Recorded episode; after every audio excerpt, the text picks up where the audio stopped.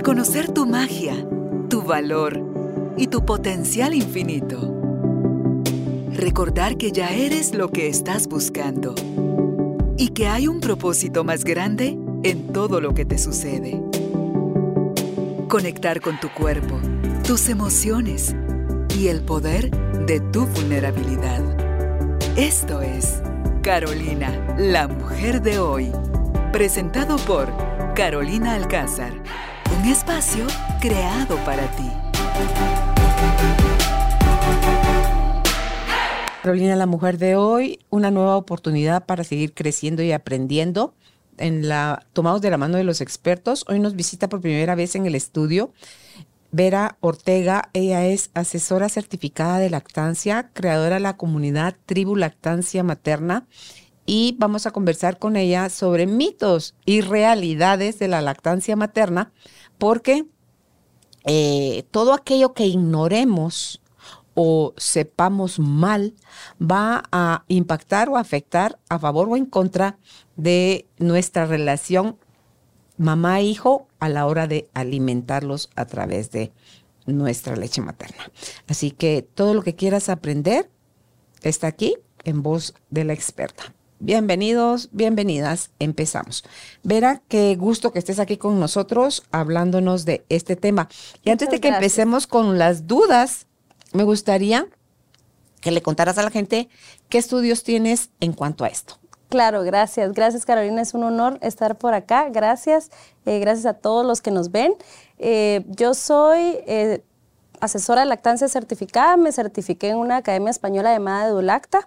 También tengo eh, una especialización en destete y de hecho el tema de la lactancia pues lo mamé, se podría decir, desde muy pequeña porque mi mamá fue eh, consultora de la Liga de la Leche de Guatemala hace más o menos 20, 25 años, entonces es un tema que me ha apasionado mucho, lo he estudiado muchísimo y tengo esos, esos certificados, también tengo una certificación en alimentación complementaria y eh, eso, ¿verdad? Eso es lo que, lo que me certifica para poder platicar del tema.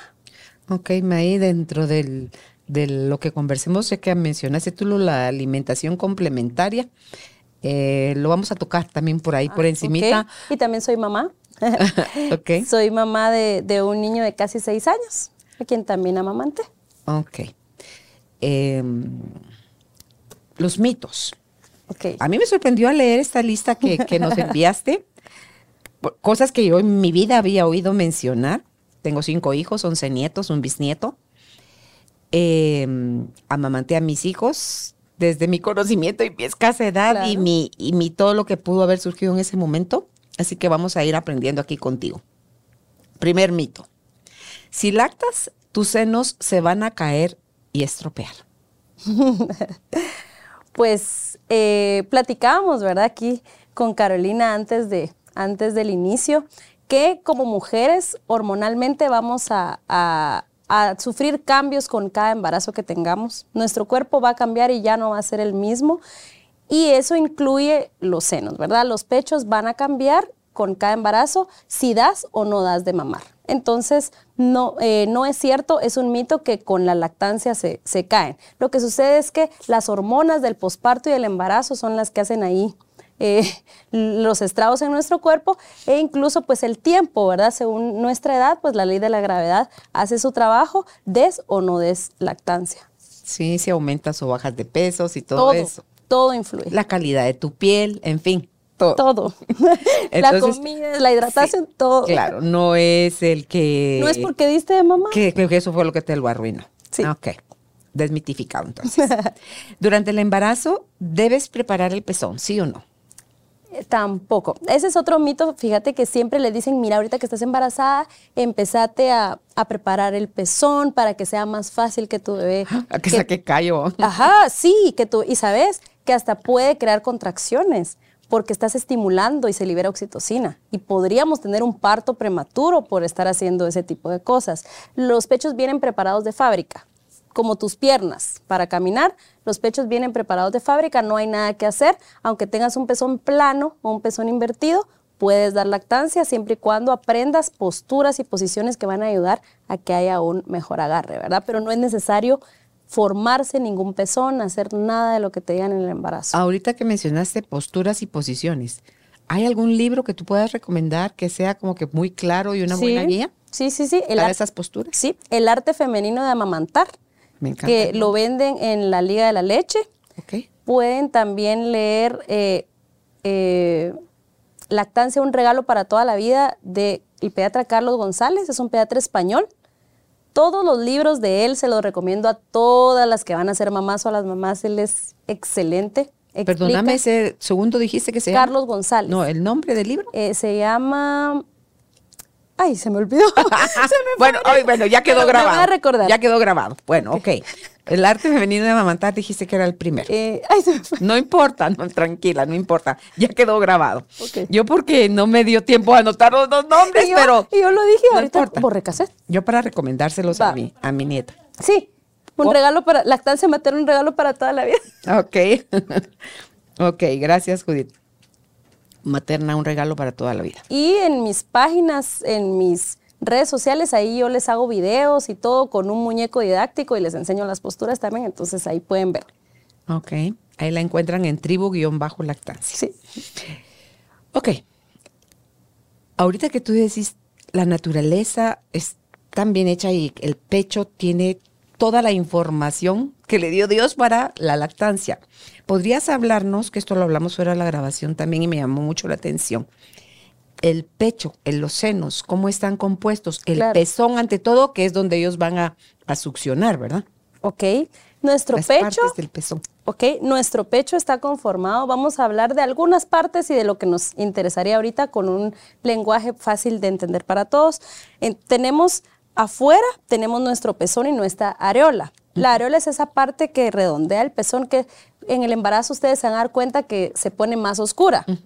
Y es tan linda la naturaleza que se pone más oscura porque nuestros bebés no nacen con el sentido de la vista desarrollado y solo ven blanco y negro y ven sombras. Por eso es que se oscurece para que puedan buscar su alimento fácilmente. Y dijiste que tenían las... Ajá. Entonces, alrededor de, de, la areola tenemos las glándulas Montgomery, que ustedes van a ver como unas protuberancias fueran como espinillas, esas glándulas Montgomery son las encargadas de mantener humectada el área y también limpia. Entonces, con el baño diario que se haga una madre lactante es suficiente, no tienen que limpiarse ni nada, porque si ustedes están limpiando y eh, poniendo agua, colocando algo más, están, no están dejando que la saliva del bebé mande las señales genéticamente para que nuestra leche produzca, perdón, nuestro cuerpo produzca la leche especial para ese bebé y para ese momento, porque la leche es un tejido vivo que es dinámico, que no solo cambia conforme va creciendo el bebé, sino va cambiando en cada toma y va cambiando durante el día. Imagínense de noche, imagínate, de noche produce eh, hormonas eh, del sueño, la madre. para relajar, ajá, para relajar al bebé. Si viene un virus que se va a gestar, se prepara la leche y ya produce anticuerpos para ese virus. Como vacuna. Sí. Entonces, si nosotros nos estamos limpiando, no estamos dejando que, que esa saliva del bebé mande esas señales, porque es quien está mandando las señales al cerebro para la producción de la leche, ¿verdad? ¿Qué pasa si un bebé no succiona porque tuviste una situación en donde no estuviste para... No estamos juntos, digamos, él está en... Y la leche que te habías extraído se la están dando en un biberón. ¿Qué pasa con esa leche en tus senos, que no fue succionada cuando le tocaba a él? Ok, esa es una excelente pregunta porque si estamos hablando que la leche cambia durante el día, estamos dando diferida, ¿verdad? No estamos dando durante el día ya, eh, ya, digamos, ya no cumple lo que va a necesitar, es lo que podríamos pensar y lo que la lógica nos dice. Sin embargo, siempre la leche materna va a ser mucho mejor, no importa que sea directa del pecho o extraída, que una leche artificial. Entonces, no, eh, o sea, lo que les explico de los códigos es como más como un plus, pero no significa que si está una mamá dejando un banco de leche o se va a trabajar o se va a la universidad, no significa que esa leche que le van a dar de dos días antes ya no le sirva. No. Pero, por ejemplo, te voy a poner un ejemplo que ahorita se me ocurre re bien con COVID. Hay una mamá con COVID. Esa mamá, cuando se extrae leche, se va a dar cuenta que la leche sale de otro color. De hecho, hasta sale más amarilla, muy parecida al calostro.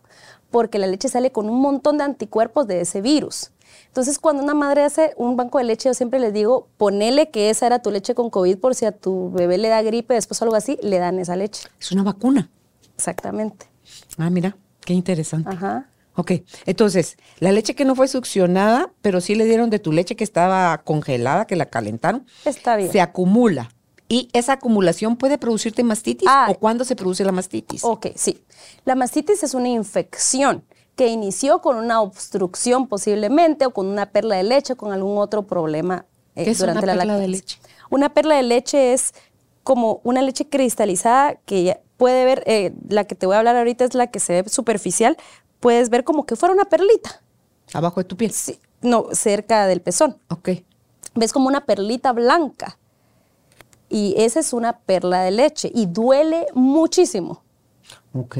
Nunca te pasó seguramente con No. tus hijos. Estoy abriendo los ojos de que nunca había Claro, visto pero hay problemas durante la lactancia que, fíjate que no solo la mastitis es como que la más conocida. Sí, sí. Pero hay perlas de leche, hay síndrome de Raynaud, hay eh, mastitis subaguda.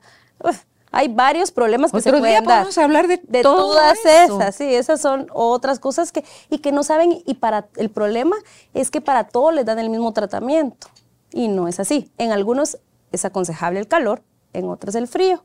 Entonces, es, depende, pero Lienzos. sí, lienzos en algunos son calientes, en algunos lo de la mastitis, si querés te, te digo que me preguntabas que, que por qué se daba.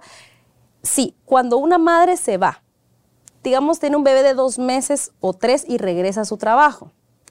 No puede regresarse a su trabajo y pasarse las ocho horas que su cuerpo ya tenía una memoria de que había un estímulo cada dos o media hora, cada hora. No puede estar en su trabajo tranquilamente sin sacarse esa leche, porque ahí es en donde le puede dar una mastitis, ¿verdad? Se le pueden obstruir los conductos adentro del pecho. Tenemos conductos como que fueran tuberías. Tenemos alvéolos como un ramillete de uvas. Y estos conductos se obstruyen como que se obstruyera una tubería que tiene algo que no deja pasar y entonces después eso se puede convertir en infección y ya eh, se vuelve mastitis. Entonces, cuando una madre se separa de su bebé y no le va a dar seguido, como ya estaba acostumbrado a hacerlo, tiene que extraerse la leche mínimo cada tres horas el tiempo que esté separada de su bebé para evitar complicaciones en el, en el pecho. Ok. El calostro, que es lo que está previo a la, a la leche. Eh, no es suficiente, dicen algunos, para el recién nacido, por lo tanto es necesario complementar su alimentación con fórmula. Ese también es otro mito, porque eh, lo que sucede es que una madre que está recién teniendo a su bebé piensa que en ese momento va a sentir los pechos, en ese mismo instante los va a sentir a reventar. Y dice, aquí sí hay leche porque siento eso. El calostro se produce solo gotitas. Es tan concentrado, tiene inmunoglobinas, tiene códigos genéticos, o sea, el calostro es La mega vacuna, de ahí viene el término liquid gold, ¿verdad? Oro líquido que se le da a la leche materna es del calostro y hasta por su color.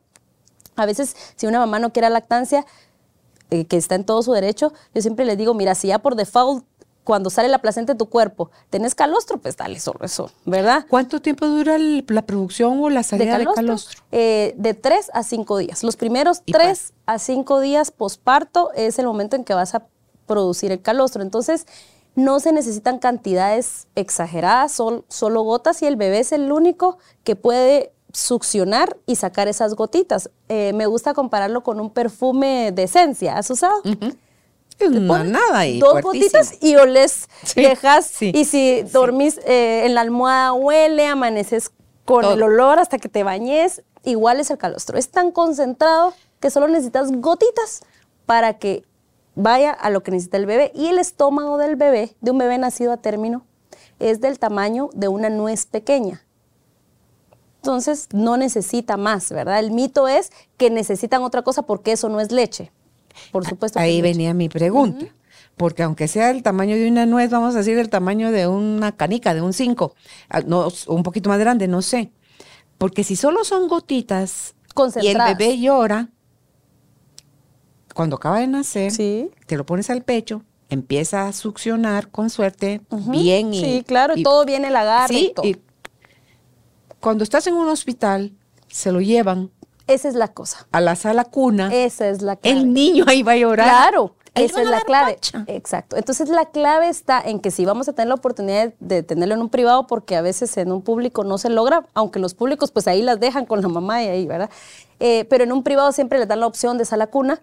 Yo cuando estoy acompañándolas en el embarazo siempre les sugiero que hagan un alojamiento conjunto, porque ahí es en donde se va a lograr, si el bebé duerme en la misma habitación de la madre, en donde se va a lograr ese inicio Que te lo sin ningún problema. Te lo pones a cada rato y ahí es en donde el cuerpo va a empezar a hacer todo su trabajo, ¿verdad? Sí, porque allá les va a llorar de No, hambre. y ahí le van a dar el biberón y ahí es en donde empieza el círculo vicioso de que ya le dieron biberón, él no so- o sea, el bebé tiene que hacer una memoria para aprender un, un movimiento, que en este caso el movimiento del pecho tiene que hacer la lengua así, aquí, pero para el biberón no tiene que hacer ese movimiento de lengua. Entonces, cuando se le da un biberón muy temprano, empiezan a rechazar el pecho o a pelear y entonces la madre piensa, no le gusta, eh, no quiere, no le llena, pero es porque ya tuvo otras succionantes. estímulo. Y él está tratando de aprender de qué forma succionar. Ok.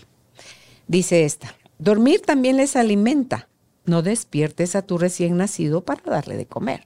Ok, ahí es, hay universo y platicábamos contigo de que tú tuviste una nena que si no la despertabas no comía. ¿Qué hubiera pasado? sí. Se hubiera deshidratado o le hubiera dado una baja de azúcar si tú no hubieras estado pendiente de, de despertarla. Entonces, las primeras semanas de vida es súper importante que nosotros despertemos a nuestro bebé si pasan más de dos horas sin que él por sí mismo pida. Ok, dos horas ya es riesgo, Sí, digamos. dos de día, tres de noche. Por ejemplo, me encuentro con mamás que me dicen, pasa cuatro, yo le pregunto cómo va eh, cuando ya ellas ya han tenido su bebé y me consultan, ¿verdad? Ya acuden a mí y entonces me dicen, fíjate que, eh, que no está mojando muchos pañales, porque en los pañales es en donde se ve Su deshidratación. que está comiendo. Exacto, o sea, porque nuestro pecho no es transparente, ¿cómo vamos a saber? Estamos acostumbrados en un mundo a medirlo todo. Esto no lo podemos medir. La forma de medir es pañales. Súper importante que los recién nacidos tengamos un control de pañales, de pipí y de popó. Entonces, eh, me dice, yo le digo, contame cómo, cuánto duerme, contame, fíjate que lo baño temprano y pasa cuatro horas.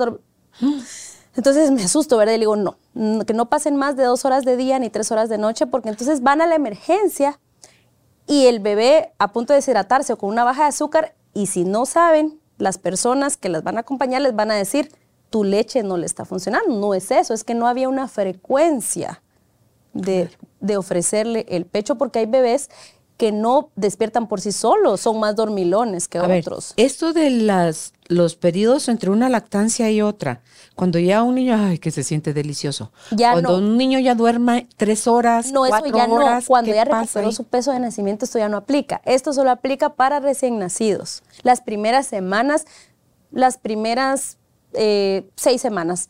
Cuando ya el bebé recuperó, el pediatra les dice, mira, vamos bien, como platicamos de, de tu bisnieto. Ok, ajá.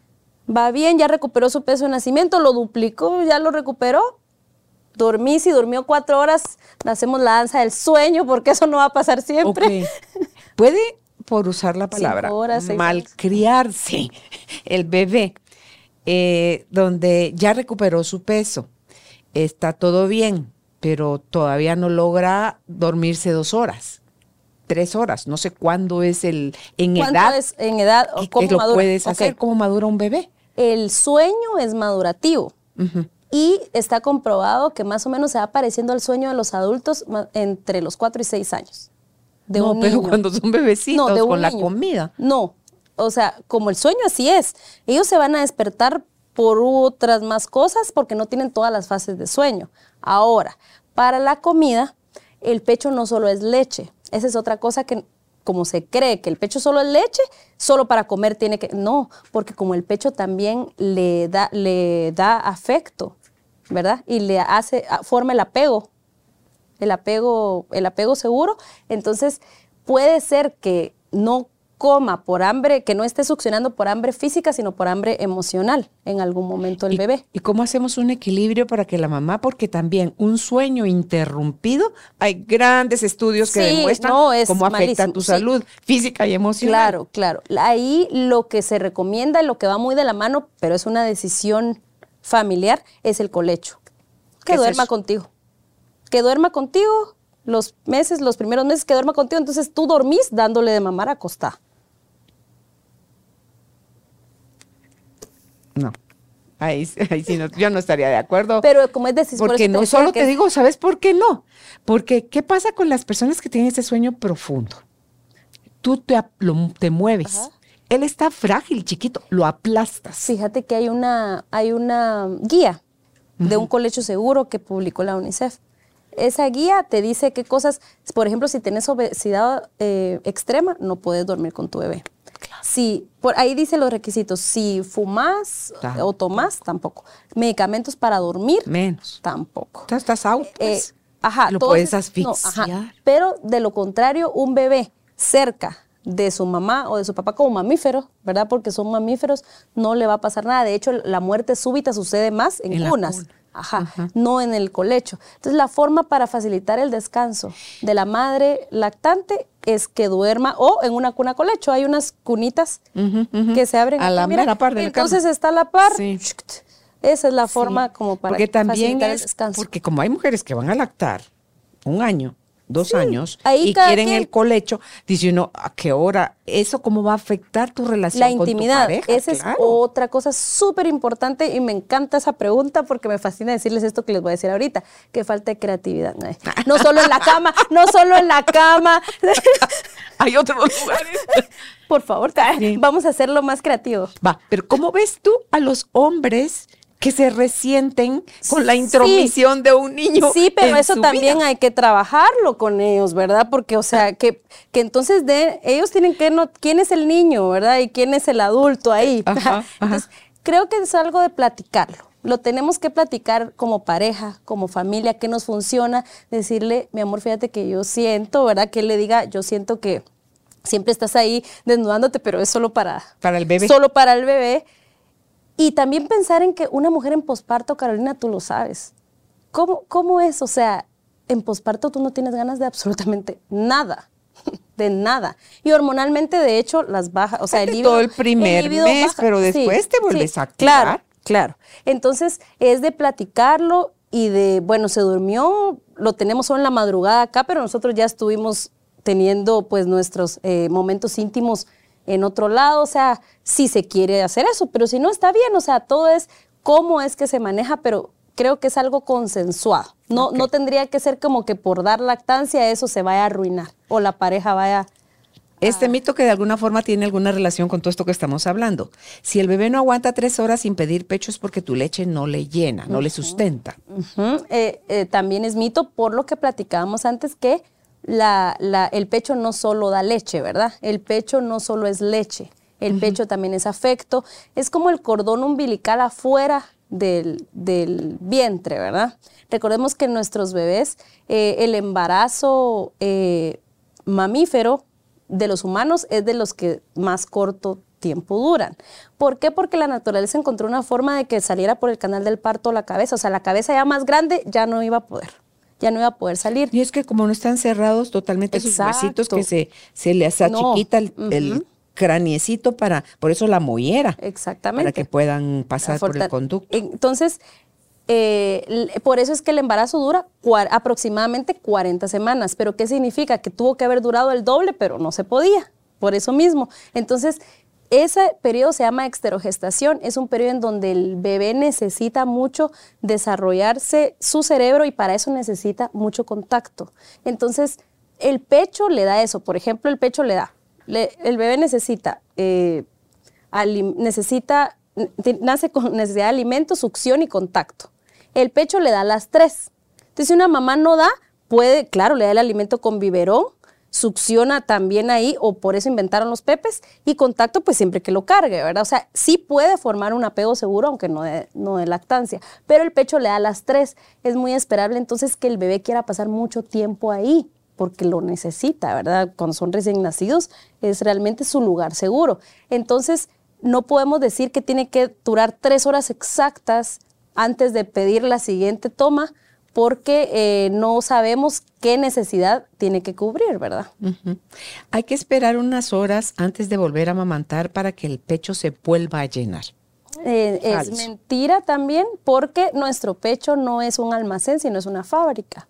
Entonces, un almacén eh, sí tendría que estar, bueno, se vació el almacén y ya, pero como es fábrica, Y yo siempre les digo, es como esas fábricas, esas maquilas que si el cliente está pidiendo, siguen trabajando. Entonces, si hay succión, va a haber producción, no importa si te pidió a los 10 minutos, a la hora, a las dos horas, el cuerpo funciona así, ¿verdad? Pero es que también si te pidió a los 10 minutos, quiere decir que la, la amamantada anterior fue breve.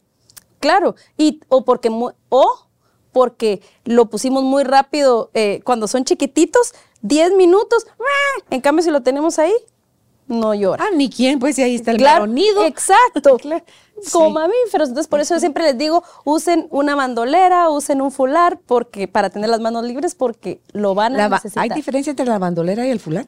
Fíjate que no, son, son iguales. Hay bandoleras, fular, fular, cargador ergonómico. Cualquiera de esas se puede para un porteo seguro porteo es el hecho de el portear, pegados exacto, que nuestros ancestros pues lo hacen, ¿verdad? Lo hacen en la espalda, pueden ustedes ver en el interior de nuestro país, ver cómo es que portean y ahí están los niños, las mamás están lavando y los niños están en su espalda, en el, en el regazo, ¿verdad? Otro mito, pechos pequeños igual poca leche. Tampoco, ahí el tamaño no importa, no importa, no, o sea, grandes, pequeños, la producción de leche va a estar determinada por el estímulo de nuestro bebé. Claro, que si nos da tiempo y tú me dices, eh, algunas eh, mujeres en el mundo existe un 5% que no pueden producir la leche suficiente, pero imagínate un 5 nada más. ¿Qué tienen para no lograrlo? Eh, es hormonalmente. Si quieres podemos platicar por un poquito. Favor. Dale. Entonces, creemos que todas, o sea, creemos que todas estamos en ese 5%, todas dicen yo no tuve, no quiso y todo, pero casi siempre es porque hay algo que hubo ahí, algún mito alrededor o no hubo un apoyo, ¿verdad? Pero eh, ese 5% de mujeres en el mundo que no producen la leche suficiente puede estar determinado porque una mamá padezca de la tiroides y no esté controlada. Hipo e hipertiroidismo, cualquiera de las sí, de síndrome de ovario poliquístico que tampoco esté controlada. También. Un síndrome de ovario poliquístico puede eh, generar la producción de la puede, leche. No, puede generar una baja. Ah, que no produzca lo suficiente para ese bebé, si no está controlado ese síndrome de ovario poliquístico. No quistes Esa baja a pesar de ser estimulada con la Exacto, sí, que todo esté haciéndose bien, que se esté estimulando y todo. Vemos la cavidad del bebé, todo está bien. El eh, frenillo está bien. Todo, todo vemos bien. Hay una buena técnica de lactancia, se está estimulando constantemente, pero el bebé no sube, no sube de peso o, o va a la cita con el pediatra y se estanca.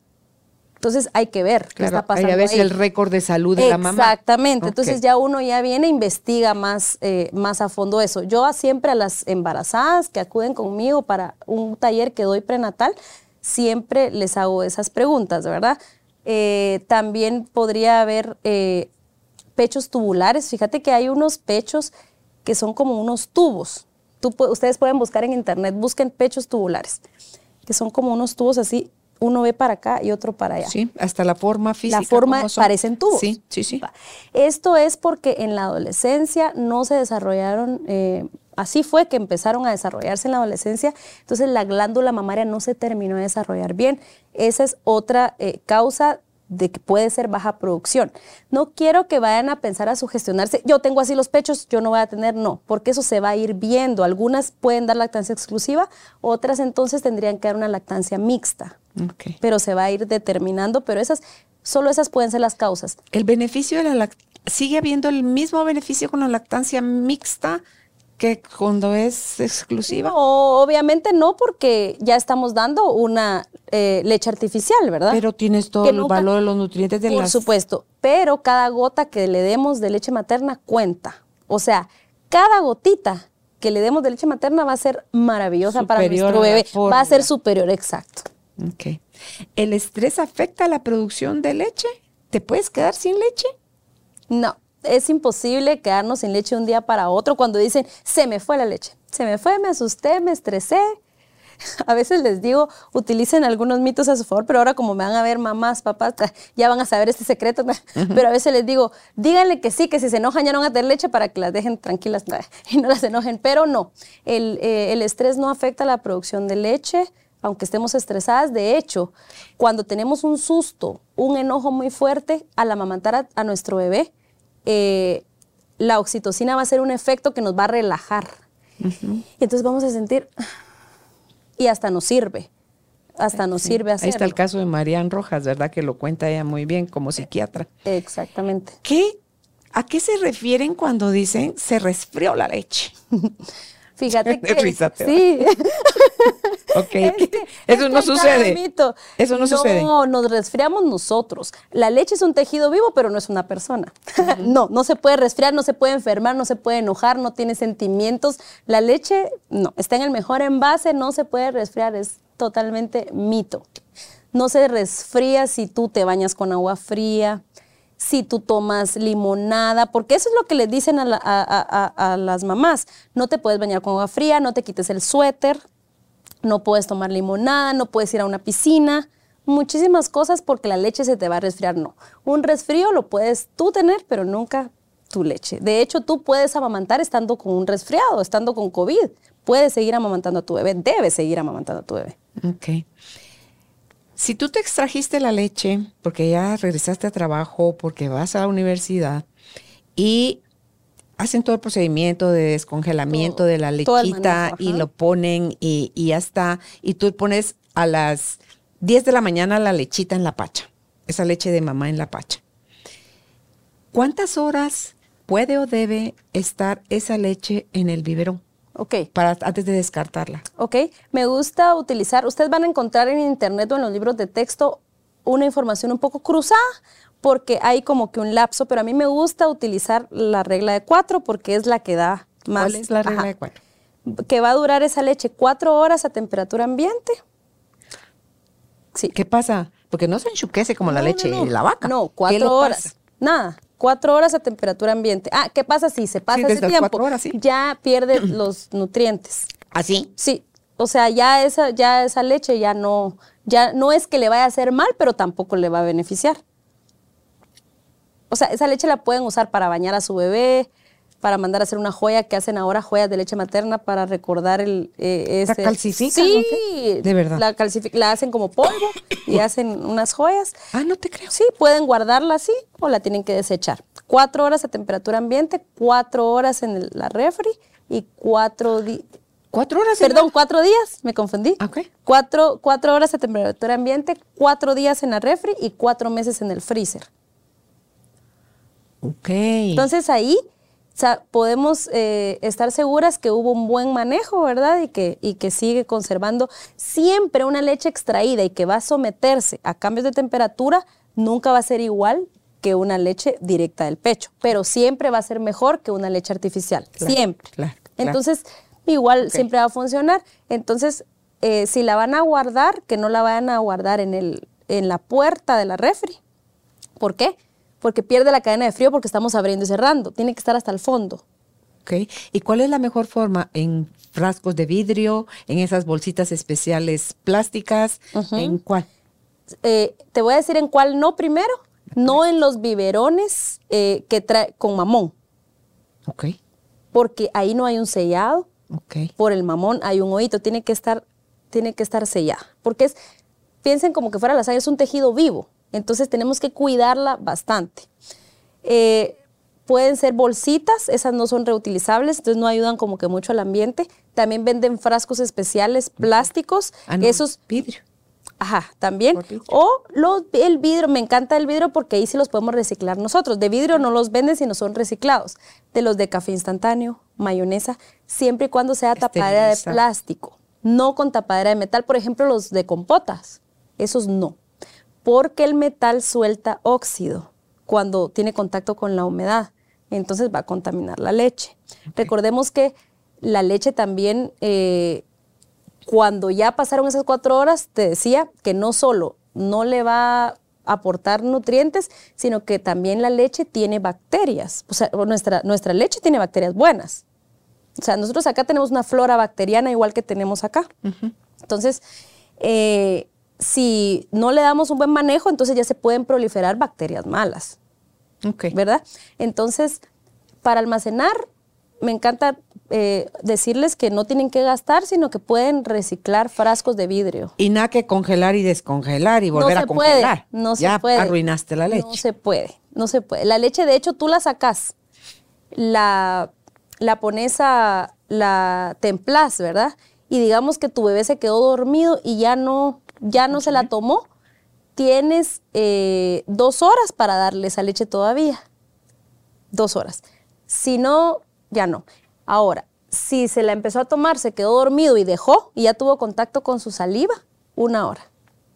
Entonces, si es un manejo como bien, hay que, Es hay que, sí, hay que aprendérselo, pegarlo por ahí en la refri, algo, ya después ya lo manejan las mamás cuando ya, Claro. o quien los cuida, porque de hecho las mamás se van a- al trabajo y, y dejan, ¿verdad? Al trabajo a la universidad y dejan su leche, entonces quien cuida a nuestro bebé tiene que tener conocimiento de todo ese manejo de la leche materna, ¿Qué ¿verdad? pasará si le echamos esa leche que la vas a desechar? Si no vas a hacer joyas ni nada de eso, ¿se la echas a una plantita? Vendrá, le ayudará en algo. podemos ¿verdad? probar, podemos Sí. probar de usarla, de usarla las plantas porque sí. pues están Ok. Eh, ahora pasemos a la alimentación de la mamá. ¿Debes hacer una dieta con varias restricciones? Me encanta ese, ese mito porque ese, mira, ese es el más, eh, el mito más común, ese. O sea, ahí tengo a las mamás que no pueden comer absolutamente nada, que les dicen que no pueden comer nada y las pobres muriéndose de hambre, teniendo que estar bien alimentadas.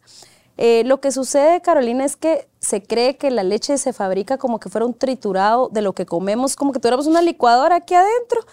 Se tritura lo que comemos y de ahí se hace la leche. No, tampoco se hace de los pulmones. La leche se fabrica, sí, porque se tapate los pulmones porque se te dé la Se leche. resfría, se te resfría la leche. Tampoco se hace de ahí. La leche se fabrica de nuestra sangre, de nuestro torrente sanguíneo. Hay un plasmado que se va y se convierte en blanca, imagínate.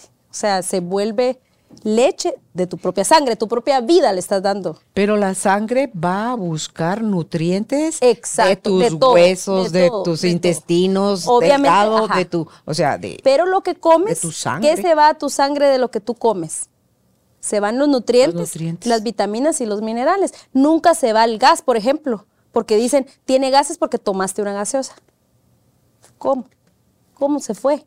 No, a tu, a tu sangre no se va el, el gas, Se va tampoco tus la leche. sí, sí. Entonces, no existen alimentos prohibidos durante la lactancia, solo hay casos de excepción. Muy importante que lo sepan, cuando un bebé es diagnosticado con una alergia. Por ejemplo, alergia a la proteína de la leche de vaca. La- esa proteína sí pasa por la sangre, pasan partículas y cuando es un bebé alérgico sí le puede O sea, causar. la mamá consume leche de vaca. El bebé tiene esa intolerancia o alergia. esa alergia Entonces, alimentaria. de la mamá Sí, ahí sí. hasta donde se está produciendo para el bebé ahí y el bebé sí. la cacha. Exacto, y entonces ahí sí la madre tiene que hacer una dieta libre de lácteos, pero solo es para bebés alérgicos. Ok. Comprobada la alergia, o sea, siempre hay un examen, ¿verdad? Siempre hay un Porque examen. me haces pensar en los celíacos, o sea, en las que son intolerantes. Pero la- son a la lactosa. Pero sí, no, ese es en el caso de la lactosa y es de la vaca y nosotros no tenemos Ah, cuatro tú dices el estómagos. gluten y El gluten sí, y todo eso. Sí, por eso. Ha de afectar Eh, también cuando empiezan sí, a comer. cuando empiezan a comer. Entonces, por eso, pero fíjate que esas alergias no se desencadenan porque la madre tomó leche, sino son congénitas.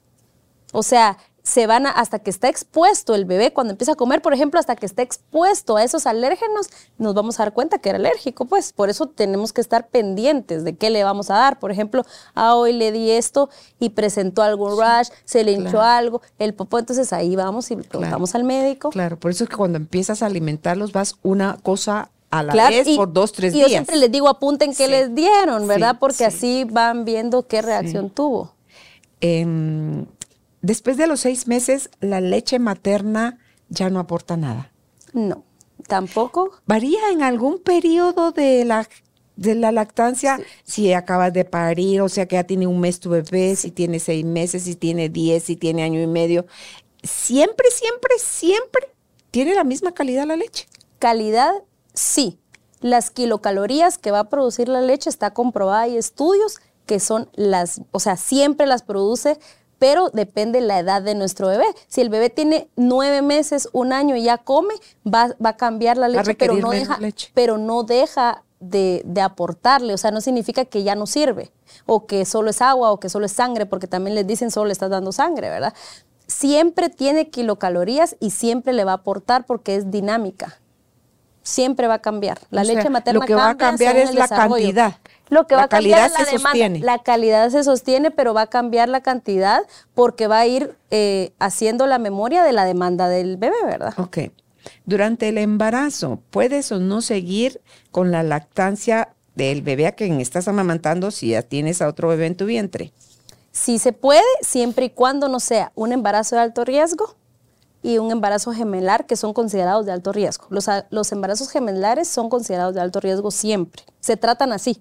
Entonces, si es ese tipo de embarazo, sí hay que hacer un destete, ¿verdad? ¿Hay alguna enfermedad, como mencionaste hace un rato, que con incluso teniendo COVID pueden amamantar? Pero ¿quién va a estar queriendo amamantar si estás que te lleva la fregada? Te estás muriendo asfixiada. Entonces, eh, ¿hay alguna enfermedad o impedimento en ese 5% Que sea incompatible con- que mencionaste? ¿Cabe alguna enfermedad aparte del hipotiroidismo o hipertiroidismo? Solo voy a aclarar, ese 5% que estaba hablando era de las mujeres que no pueden producir la leche suficiente, ¿verdad? Pero ahorita estamos hablando de si existen enfermedades que no son compatibles con la lactancia.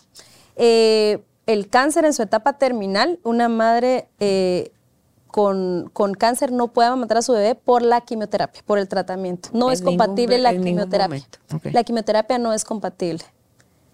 Eh, Existen algunos casos de, de alguna hepatitis C, el, el VIH-Sida, solo. Como dices, si sangre dirías tú, ahí sí va el VIH. Sí, solamente. De ahí, todas las enfermedades son compatibles y de hecho hay medicamentos que son compatibles.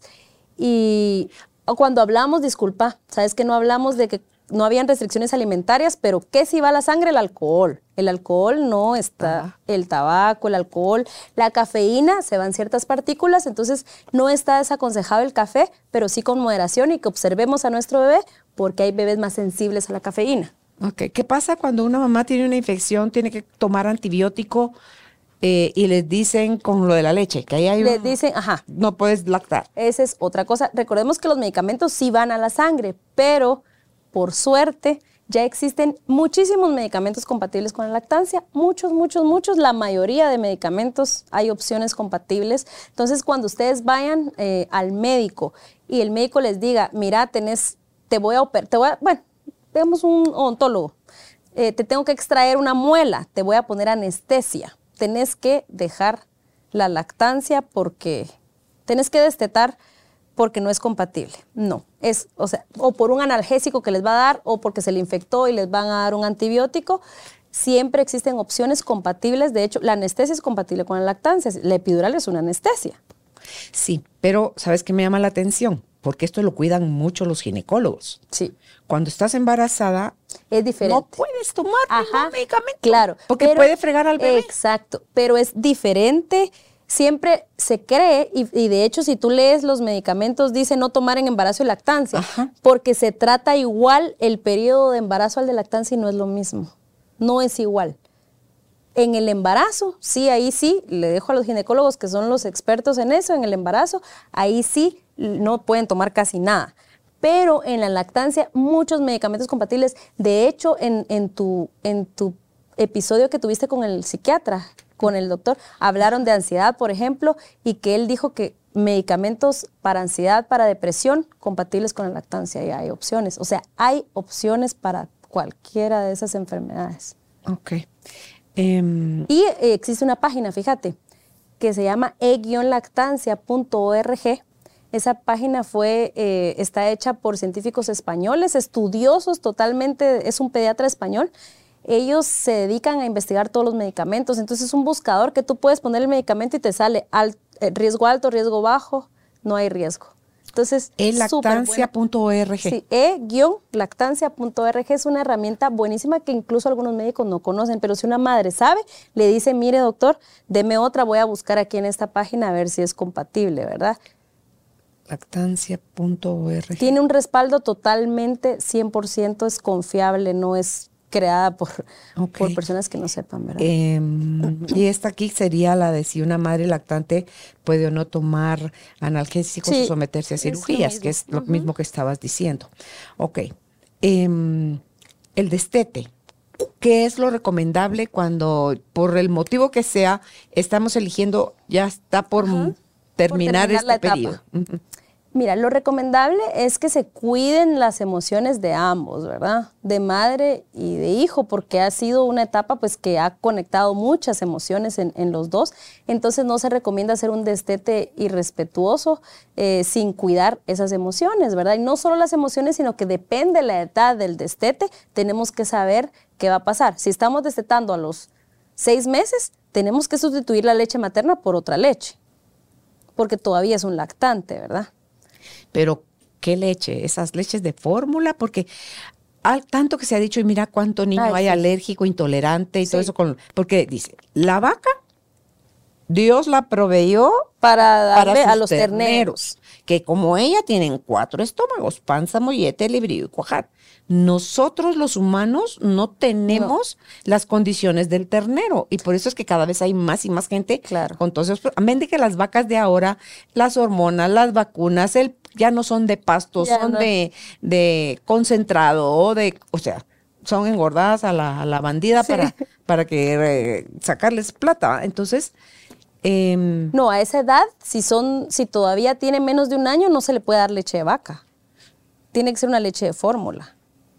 Porque recordate que la leche de fórmula está hecha especialmente para, se hace en laboratorios, ¿verdad? Que se hace lo, quieren asemejarlo lo más a la leche materna, eh, es especial, no es leche de vaca. Y hasta queda hasta un año. ¿Cuál? Sí. Sí, si hubo un destete antes, se tiene que dar porque todavía es lactante el, bebé, ¿verdad? Ahora, si el destete se da eh, de los dos años en adelante, ya no es necesario dar ninguna leche, se puede dar, eh, o sea, se puede dar yogur, o de otras formas de obtener calcio, pues no solo de la leche se puede obtener calcio. Sí, porque dice que nosotros los humanos somos los únicos mamíferos que, siguen leche tomando de otra especie desde los dos años de edad. Claro, no es necesario. Y no solo de otra especie, sino que después de los dos años de edad. Y no solo eso, sino que también con añadidas de azúcar. Claro, todos los saborizantes y cosas que le ponemos. Sí, que ya sabemos que las a todo lo que le ponen, esto es para bebés, esto es para niños, le ponen un montón de azúcar, ¿verdad? Entonces, eh, solo hay que saber que cuando vamos a hacer un destete, sea un destete respetuoso para ambas partes. ¿Podrías describir cuál es la recomendación tuya en el, en el destete respetuoso? Ok, para el destete respetuoso, súper importante que respetemos, valga la redundancia, eh, las necesidades emocionales y físicas del bebé y de la mamá. ¿Por qué? Porque si la mamá va a destetar abruptamente, puede tener una mastitis, ¿verdad? Entonces, no tiene que hacerlo abruptamente, depende cuánto tiempo lleve en la lactancia.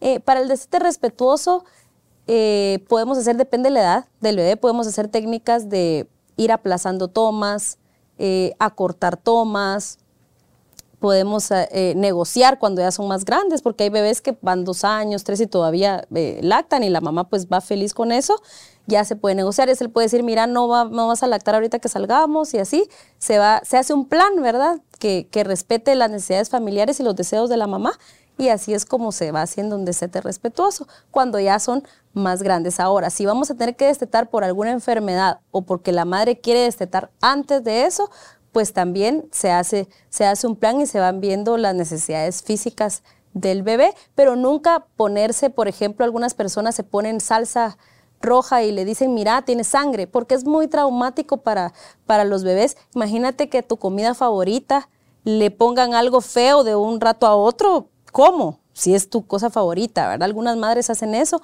o se ponen chocolate y les dicen que está sucio, que es popó. Pasa, y les dice tus ojos. ¡Qué Tranquila, toma agua. ¡Qué bárbara! Sí, sí, entonces sí, imagínate algo que es tan preciado para nuestro bebé, hacerlo así traumático, no, ¿verdad? Entonces eso no se recomienda para un destete respetuoso. Ok, interesante.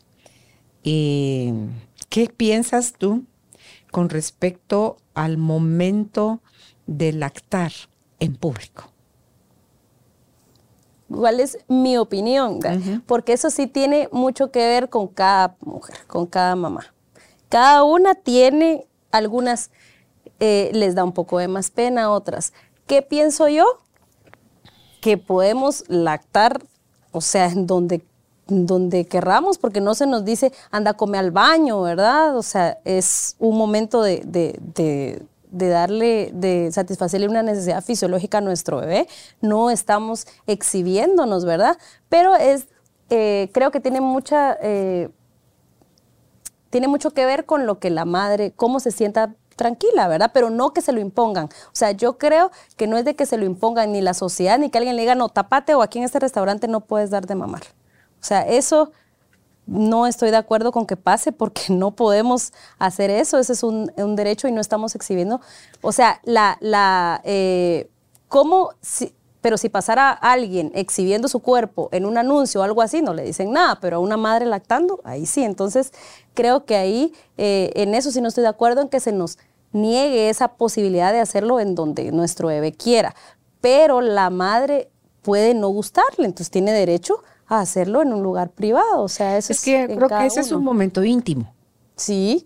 El, el, eso es. Pero a veces no estás, o sea, no tenés en dónde tener, y estás como un recién nacido en la calle. Pero tenés un alguito, siento yo, una colchita, un pañalito, un. Pero a veces no les gusta a las mamás o a los bebés, porque hay algunos bebés que quitan ese, que están así y no les gusta. No se acostumbraron y no les gusta. Entonces creo que no es algo que la sociedad tenga que como que decirnos, tápense porque realmente no es algo que, sea algo sucio que estemos haciendo. No, es como que tú sacaras la limpieza de tus genitales público, pues, o sea, o sea, como que tampoco, porque eso también es, íntimo, es, es tuyo. Pero no estás como, eh, al limpiar tus genitales no es una necesidad vital. Pero, Depende, dijo sí, pero no le alimento, ¿verdad? Como, como que no como un recién nacido. Mira, tal vez me refiero a eso. Claro, si estás, es que se nota cuando alguien lo que quiere es exhibirse, ¿verdad? Yo creo que una mamá que está lactando no lo hace por exhibirse. O sea, si no tiene nada en ese momento y, su bebé le dio hambre en un parque, ¿qué puede hacer? También es, se puede hacer discreto. Uno puede, es un espacio discreto. Claro, es que no va a ser Pero también están aquellas, para mí, que a mí eso sí me hace así como que, o sea, el bebé se quitó, el bebé, y se quedaron así. Claro, sí. Tú decís, Dios mío, por favor, guarde otra vez su pecho entre Pero eso tiene mucho que ver. Súbase la blusa, córrase la blusa, bájese la blusa. Eso tiene pudor, eso tiene mucho que ver con el pudor que uno tenga, pero. Y es el respeto a los demás. sí, o sea, eso es. Porque no es solo tu derecho, porque mi, derecho termina donde empieza el derecho tuyo. Y el pudor, o sea, pero eso es, o sea, yo, mi opinión es que está en cada mujer, ¿verdad? Ser pudorosa. O sea, no podríamos hacer, digamos, una ley y decir que todas las madres lactantes, no, sé, ajá. No. Está en cada, es como en cada una y ojalá pues respete, es igual. Hay, hay, personas que para ellas no es pudor eh, estar, eh, o sea, para ellas el salir en minifalda a cualquier hora, para ellas es normal, para otras no, son más puros, entonces como que... Un mega escote. Un mega escote, ajá, para algunas es como nosotros crecimos y decimos, no, yo no me voy a poner eso, no voy a salir así, pero otras, re bien, entonces yo creo que igual aplica en cada uno, ¿verdad? Ok.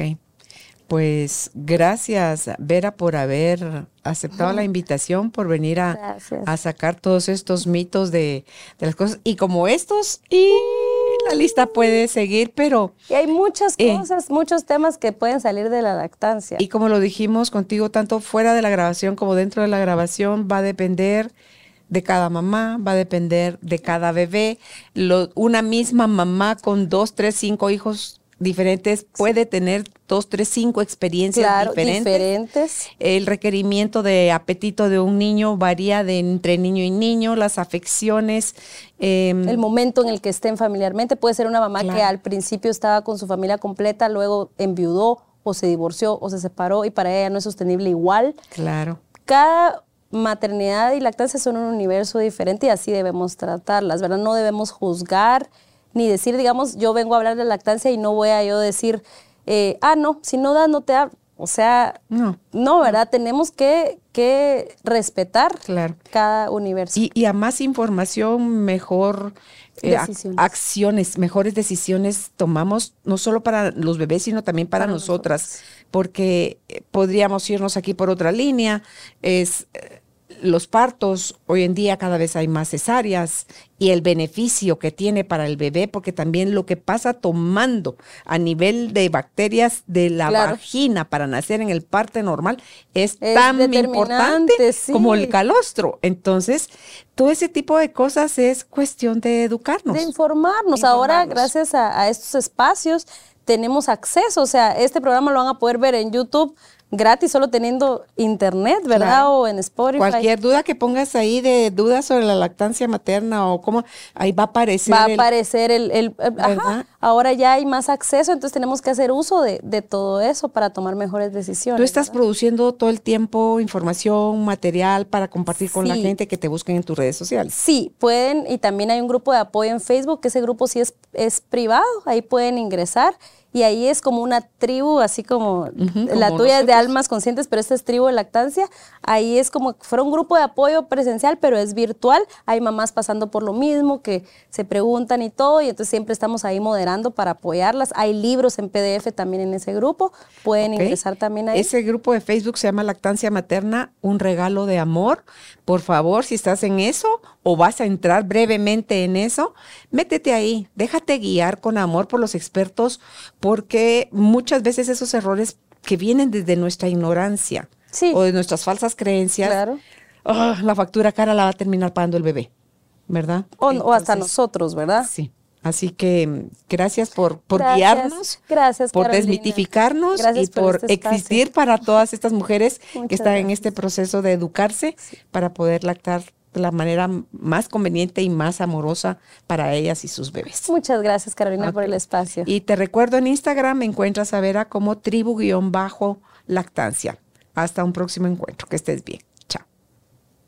Gracias por ser parte de esta tribu de almas conscientes. Comparte este episodio para que juntos sigamos expandiendo amor y conciencia. Recuerda visitar nuestra página www.carolinalamujerdehoy.com.gt. Encuéntranos también en redes sociales como Carolina la Mujer de Hoy.